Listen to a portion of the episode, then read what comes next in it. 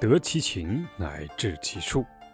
此用可出可入，可前可开。故圣人立世，以此先知而前万物。有夫道德仁义礼乐忠信计谋，先取诗书，混说损益，议论去就。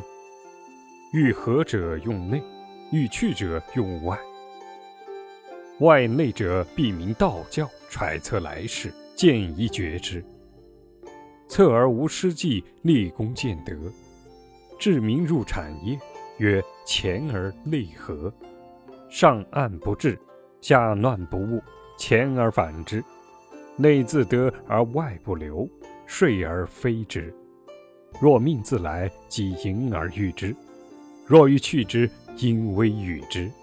环转因化，莫之所为，退为大矣。我们再来看这段话的意思：要掌握好君主的心意、决策等情况，从而推知对方的心意和主张，然后才能控制他的行动措施。只要了解情况，依据实际确定方法去推行自己的主张，我们就可以入政、出使自由，就可以弑君或离去而随意。所以，圣旨之事、谋士决策，都是凭着先掌握信息而控制对方。进而顺和道义、仁义、礼乐、忠信、计谋的种种规范。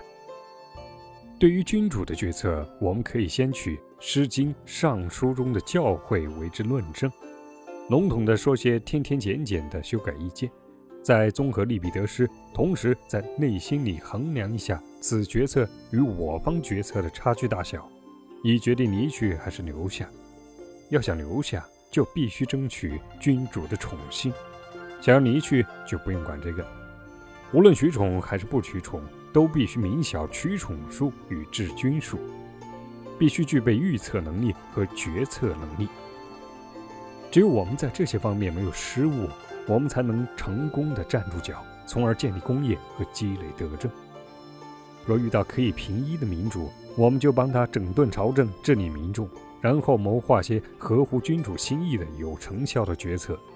这种叫做内部安宁、团结一致。若碰上君主在其位不理朝政、奸臣当道不治民众的情况，我们谋划的决策就不可能适合当权者的口味。若遇到自视甚高、听不进外人意见的刚愎自用的暴君，那我们要先逢迎他，为他歌功颂德，博取他的欢心后，再逐步说动他。在这种情况下，我们若被君主召用，就先迎合他的心意，而后设法逐步掌握他。若觉得某位君主不堪平一，而想离他而去时，就先用权谋之术应付他，再设法离去。要依据我们面临的政治情况来决定我们的策略，变换我们的手法，让外人摸不透、难知情。这就是保全自我、进退自如的大法则了。感谢您的耐心收听。欢迎您在评论区给我留言，或直接点赞关注，谢谢。